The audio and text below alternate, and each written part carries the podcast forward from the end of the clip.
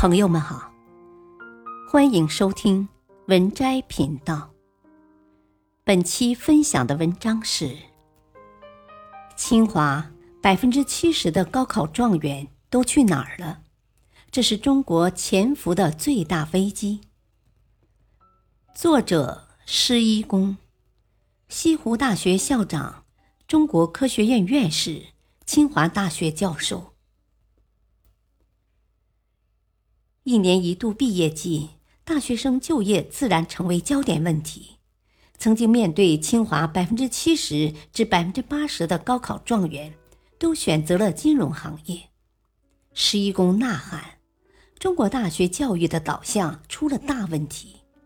就业是一个经济问题，中国经济达到一定程度就会提供多少就业，跟大学没有直接关系。”大学，尤其是研究型大学，就是培养人才的地方。让学生进去后就想就业，会造成什么结果？我们到底缺什么？一，如今我们的 GDP 已经全球第二，但是看技术革新和基础研究的创新能力，作为一个国家，我们排在二十名开外。有的人或许会怀疑，认为我说的不对，会说我们都上天揽月、下海捉鳖了，怎么可能创新不够？我们都高铁遍布祖国大地了，怎么可能科技实力排在二十名开外？我想说的是，你们看到的指标和现象，这是经济实力决定的，不是科技实力决定的。我们占的是什么优势？我们占的是经济体量的优势。在海外的时候，只要有人说我的祖国的坏话，我会拼命去争论，因为我觉得我很爱国。四月份，我在瑞典皇家科技院年会上颁奖，晚宴时与一位瑞典的知名教授聊天，谈到中国的科技发展，他很不屑一顾。我觉得很委屈，很愤懑，但是我轻描淡写的说了一句：“不管怎么说，我们国家登月已经实现了，你们在哪儿呢？”但他回敬了一句，让我说不出话。他说：“施教授，如果我们有你们中国的经济体量，我们能把五百个人送到月球上，并安全回来。”在国内。我觉得自己是个批判者，因为很难容忍我们自己不居安思危。我们对国家的科技实力和现状应该有一个清醒的认识，怎么发展、怎么办也要有清醒的认识，并形成一定的共识，而不是仅仅停留在争论来争论去的层面。首先，我想讲，大学是核心。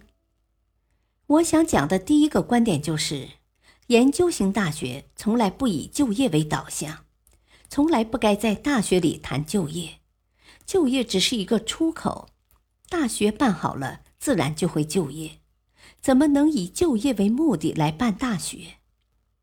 就业是一个经济问题，中国经济达到一定程度就会提供多少就业，跟大学没有直接关系。大学，尤其是研究型大学，就是培养人才的地方，是培养国家栋梁和国家领袖的地方。让学生进去后就想就业，会造成什么结果？就是大家拼命往挣钱多的领域去钻。清华百分之七十至百分之八十的高考状元去哪儿了？去了经济管理学院。连我最好的学生。最想培养的学生都告诉我说：“老师，我想去金融公司。不是说金融不能创新，但当这个国家所有的精英都想往金融上转的时候，我认为出了大问题。管理学在清华、在北大、在整个中国都很热，这是违背教育规律的一件事情。专科学校办学的理念是培养专业人才。”为行业输送螺丝钉，但大学是培养大家之才，培养国家各个行业精英和领袖的地方，不能混淆。其次，学不以致用。你们没听错，我们以前太强调学以致用。我上大学的时候都觉得学某一门课没什么用，可以不用去上。其实，在大学学习，尤其是本科的学习，从来就不是为了用。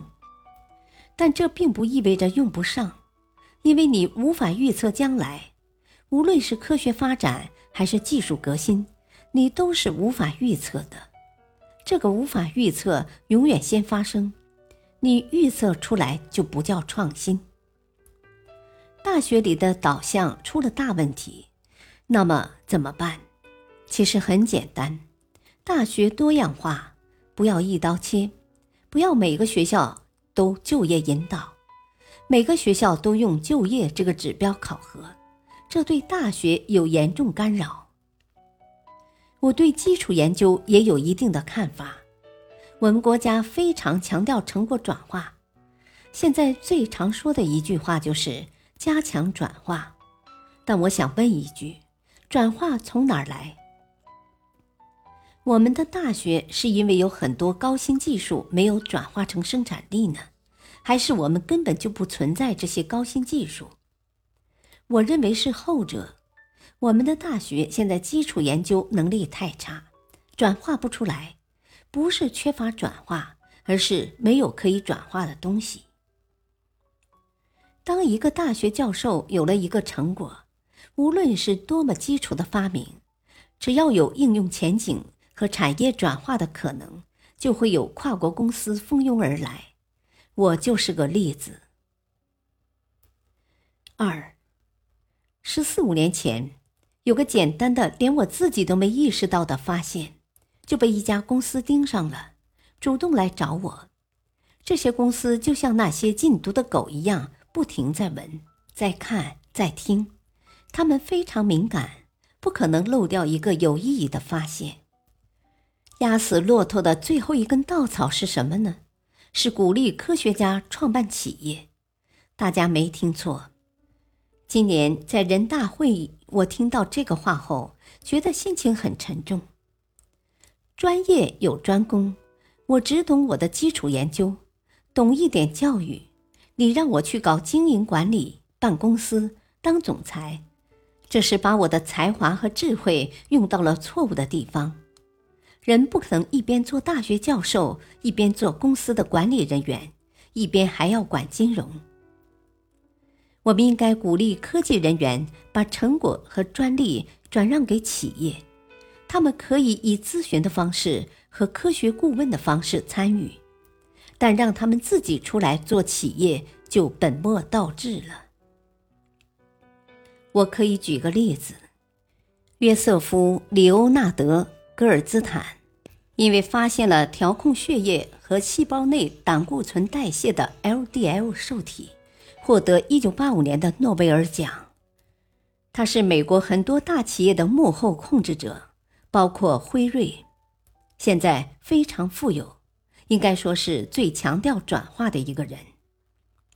他两年之前在《科学周刊》上写了一篇文章，抨击特别强调转化。他说：“转化是来自于基础研究。当没有强大的基础研究的时候，如何能转化？”他说：“当他意识到基础研究有多么重要的时候，他就只是去做基础研究。转化是水到渠成的。当研究成果有了，自然转化是非常快的，不需要拔苗助长。”他列举了他在美国国家健康研究中心。正是九位学医的学生做基础研究，从而改变了美国医疗制药史的过程。我们一定要看看历史，不仅仅是中国现代史，也要去看看科学发展史，看看各个国家强大的地方是如何起来的，而不是想当然的拔苗助长。创新人才的培养也与我们的文化氛围有关。当一个人想创新的时候，同样有这个问题：什么是创新？创新就是做少数，就是有争议。感谢收听，下期播讲二。敬请收听，再会。